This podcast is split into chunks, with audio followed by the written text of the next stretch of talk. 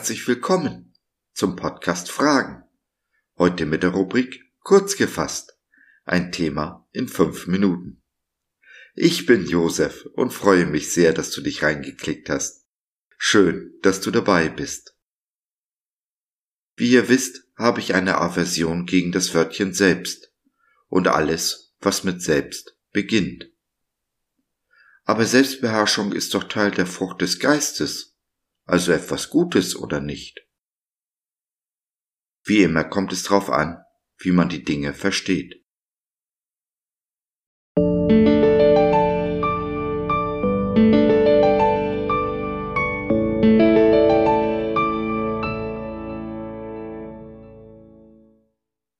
Die Kraft des Warum ist stärker als die Kraft des Willens.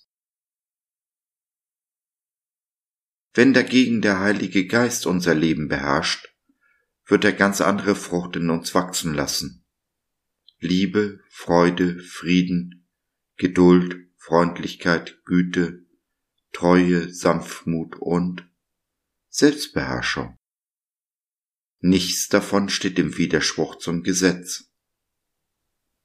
Galater 5, die Verse 22 und 23 in der Übersetzung der Neues Leben Bibel.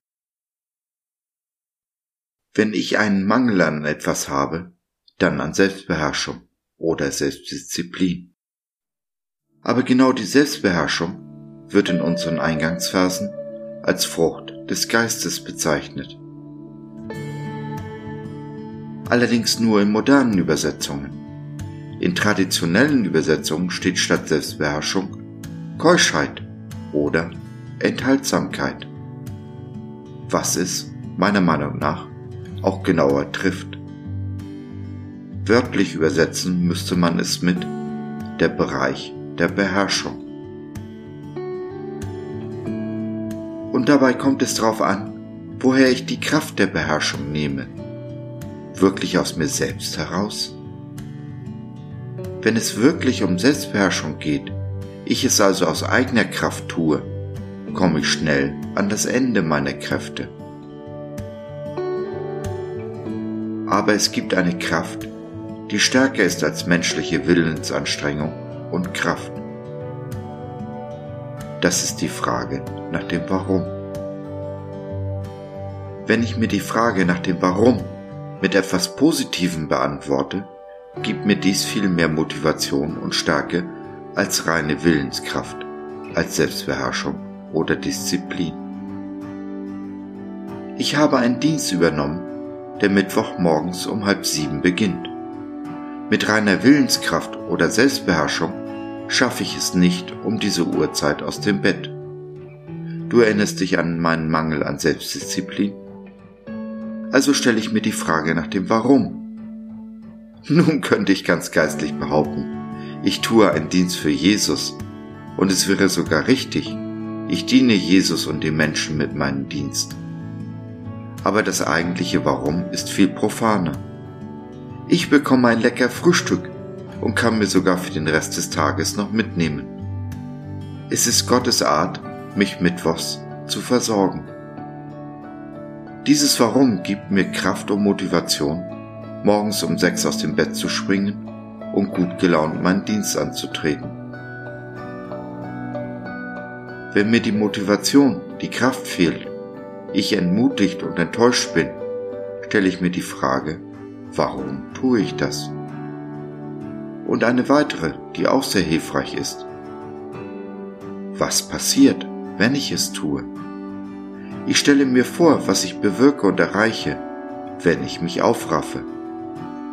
Und ich stelle mir vor, was alles nicht passiert, wenn ich es nicht tue. Letztendlich ist es aber immer Jesus, der uns die Kraft und Motivation gibt, die Dinge zu tun, die er von uns getan haben möchte. Nicht selten auf eine Art und Weise, die man ein Wunder nennen muss. Ich zum Beispiel kann keinen Hunger aushalten. Der Hunger ist stärker als mein Wille zu fasten. Aber manchmal schenkt Jesus mir das Fasten einfach so. Ich kann in diesen Zeiten fasten ohne zu hungern. So auch letzten Monat, als mir vor dem Ende des Monats das Geld ausging, um mir Brot zu kaufen. Zwei Tage hatte ich nichts zu essen im Haus, aber auch nicht das geringste Hungergefühl. Auch eine Art von Gottes liebevoller Versorgung. Und so weiß ich mich getragen, versorgt und geliebt von meinem großen Bruder und besten Freund, Jesus.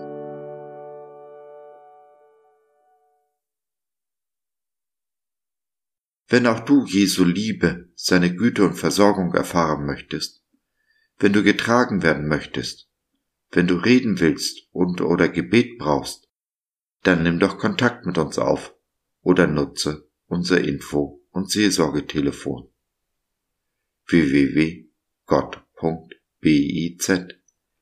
Glaube von seiner besten Seite.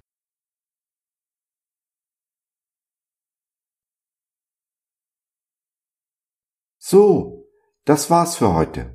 Danke für deine Zeit. Wir freuen uns, dass du dabei warst und hoffen, wir konnten deinen Geist ein wenig anregen. Wenn du in unsere Community Jesus at Home reinschnuppern möchtest, Fragen, Anregungen und oder Kritik hast, dann besuch uns doch im Web www.gott.biz.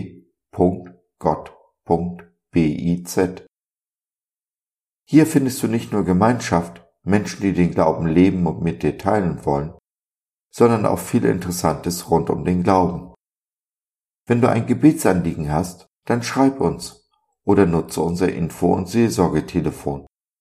Wir beten gerne für dich und mit dir. Also, schau rein, lass von dir hören. Wir würden uns sehr freuen. Bis dahin, alles Liebe. Dein Josef.